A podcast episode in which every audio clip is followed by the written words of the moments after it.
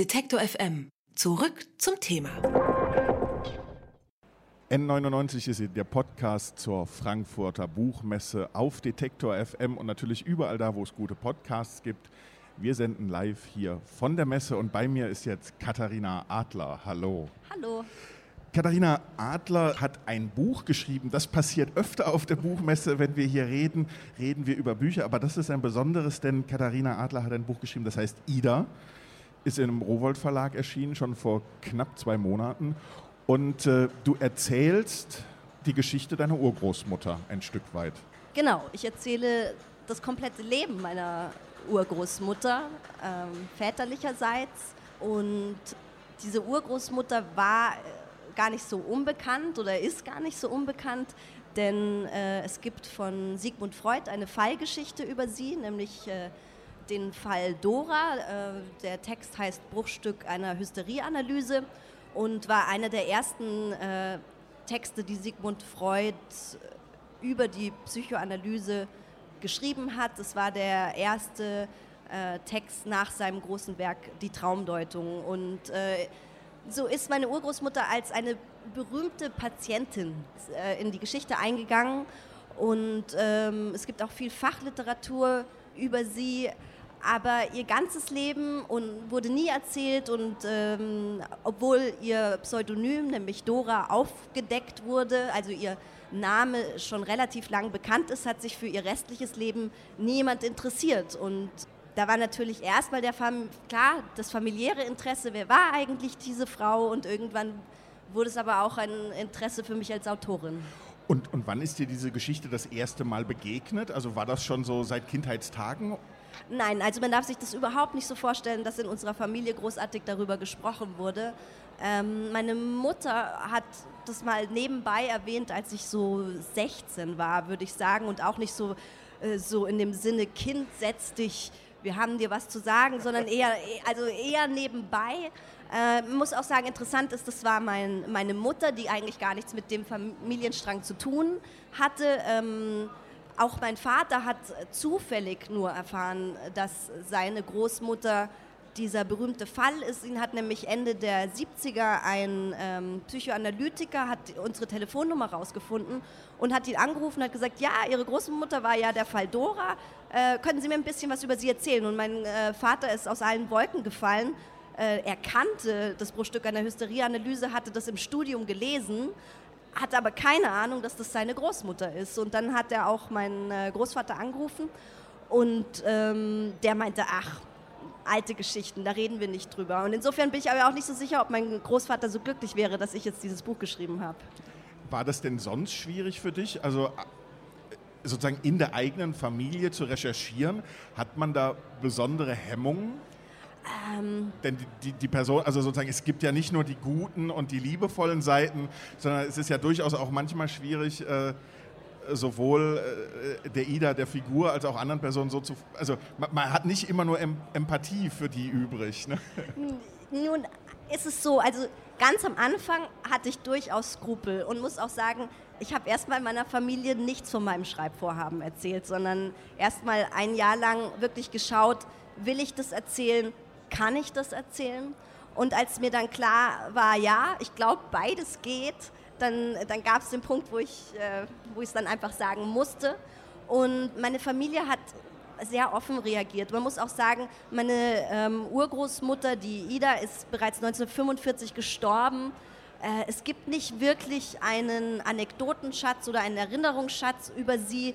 Sie ist eigentlich eher eben eine sehr abstrakte Figur in unserer Familie gewesen und insofern war es nicht so problematisch. Ich muss aber auch sagen, also mein Vater ist der Einzige aus der Familie, der Deutsch kann. Insofern, äh, das, das wäre jetzt noch interessant, wenn es jetzt ins Englische übersetzt wird, was dann rauskommt. Aber bisher sind alle sehr, sehr unterstützend und freuen sich. Und wie war das für dich, die Recherche? Also das ist ja nicht nur eine Familiengeschichte, sondern es ist auch ein, ein Roman oder eine Romanbiografie, wo ja ein Jahrhundert, ein halbes Jahrhundert äh, Geschichte mit drin steckt. Äh, die erste Wiener Republik, der Erste Weltkrieg, die Nazizeit, Zweiter Weltkrieg, diese ganz persönliche Fluchtgeschichte. Aber man hat so ein bisschen das Gefühl, also äh, diese Ida ist auch so ein bisschen ein Dreh- und Angelpunkt für all diese Weltereignisse. Äh, dass das dabei das hätte auch, wenn es schiefgelaufen wäre, so eine Art Geschichtsbuch werden können. Hattest du davor Angst, dass das so passiert bei all diesem Geschichtsrechtlichen? Oder wie, wie, wie bist du rangegangen, dass die, die Recherche das nicht überlagert, all dieses Wissen, was man sich dann ja auch aneignen muss? Ja, also dass in ihr so viel Geschichte kulminiert, das muss, muss ich sagen, habe ich zum Glück am Anfang meines Schreibvorhabens gar nicht so gewusst, sondern das kam so nach und nach, äh, ist mir immer mehr aufgefallen, meine Güte, was hat sie alles erlebt, wo war sie immer so gerade die Figur neben der Figur, die äh, nun wichtig für Zeitgeschichte ist. Und das, das war aber, glaube ich, gar nicht so schlecht, weil sie für mich von Anfang an als Romanfigur da war, als eine Figur, äh, Figur die ich über ihre Emotion eigentlich über ihren emotionalen Werdegang erzählen wollte. Und, und die Geschichte ist dann eben immer, hat immer mehr über sie hinweggespült. Und ähm, man muss aber dann auch sagen, klar gab es immer wieder Momente im Text, wo ich vielleicht so ein bisschen hinfortgerissen war von, von Geschichtsschreibung, aber das haben wir halt dann einfach gestrichen.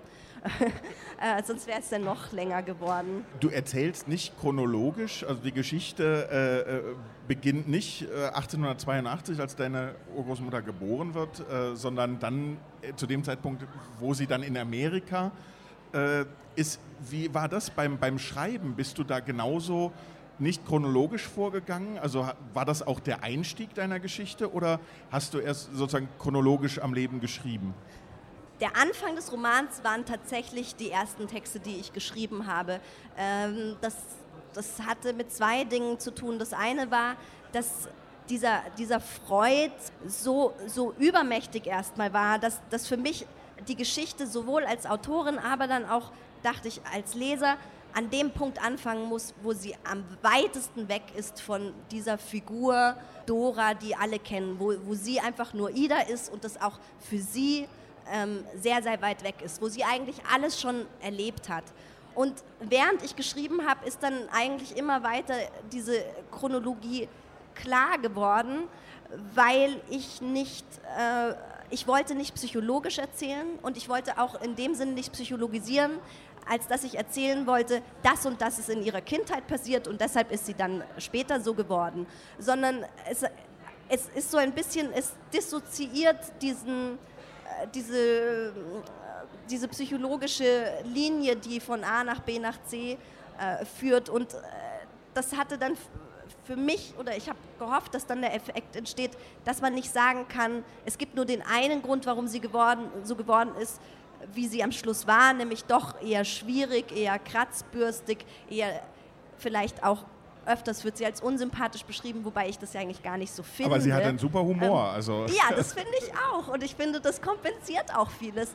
Ähm, aber dass man eben nicht sagen kann, ah ja, das ist passiert und dann ist sie eben so geworden, sondern es sind einfach jede Menge Dinge passiert und am Schluss ist sie dann zu der Person geworden, äh, die sie ist, nämlich sehr charmant und sehr lustig, aber eben manchmal auch schwierig. Ist denn dann, also kann man dann auch sagen, für die Figur Ida ist es ein Glück, dass sie äh, Sigmund Freud getroffen hat, also dass sie dort auf den Divan musste, weil es, es, hat sie ja das ganze Leben über geprägt, sicherlich auch sehr negativ, aber ich habe das Gefühl, sie hat sich dadurch auch Dinge bewusst machen können, oder? Ja, also da kommen wir jetzt in den Bereich der, der Deutung und auch eben der Frage, ja, inwiefern hatte Sigmund Freud eine Bedeutung für sie oder eben nicht. Also ich würde sagen, ich würde es tatsächlich an dem Punkt offen lassen.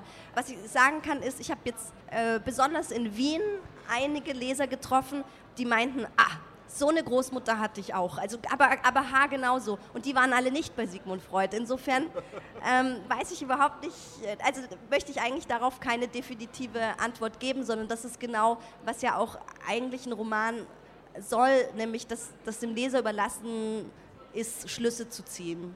Das, das ist ein gutes Stichwort, weil ich mir die Frage gestellt habe, also sozusagen diese, dadurch, dass so viel geschichtliches Material mit, mit hineinspielt oder überhaupt die Zeit, wie sehr haben denn bei deinem Schreiben, ja, wie sagt man, Fiktion und, und, und Fakten gegeneinander angekämpft? Also man kann ja dann oft sagen, nee, das war aber anders, es ist anders belegt. Hast du auch Sachen bewusst umgeschrieben, weil sie sagen, für den Roman besser passen oder, oder ausgeblendet? Ähm, ja, ich habe auf jeden Fall Schwerpunkte gesetzt. Ich habe äh, bei ein paar Dingen auch andere Entscheidungen getroffen. ansonsten ähm, war der Kampf nicht so groß. Einfach dadurch, dass ich auch, ich habe nicht klassisch Recherche betrieben. Also ich habe nicht dieses Buch recherchiert, um es danach zu schreiben, sondern ich habe das Buch geschrieben und währenddessen recherchiert. Und von Anfang an eigentlich immer der Fiktion den Vortritt gelassen. Und deshalb war es dann eigentlich immer so, wenn ich was Neues rausgefunden habe, war das eigentlich immer so ein sehr spielerischer Umgang damit. Ja, was, was, ist, was ist denn jetzt besser für, was ist besser für dieses Buch, was ist besser für, für diese Geschichte? Und ganz oft muss man sagen, ist dann die Realität oder das Recherchierte tatsächlich noch mal einen Ticken interessanter als das, was ich mir ausgedacht habe. Also daran habe ich schon auch wieder viel gelernt. Also dass man dann manchmal in so, in so klassischen Fürs und Wider drin ist und eine äh, und dann die Realität eigentlich einen so ein bisschen überrascht und, und so sagt, nee, nee, es war, es war eigentlich noch mal ganz anders. Und insofern habe ich eigentlich von meiner Recherche immer was gelernt und ähm, wenn es dann eben nicht gepasst hat, dann war es ganz klar ein Roman und meine Entscheidung ist anders zu erzählen war es dir auch von Anfang an wichtig, äh, diese Ida nicht nur als die Patientin von Freud zu erzählen, sondern eben auch dieses ganze Leben dieser Großmutter, diese Flucht, aber auch die Familie. Also für mich hat sich so ein Stück weit eingewandt, der Bruder Otto, der ja im Prinzip äh, ein, ein, äh, Sozialdemokrat war, dann nach, nach Paris geflüchtet ist, wo sie dann nachher auch hingeflüchtet ist.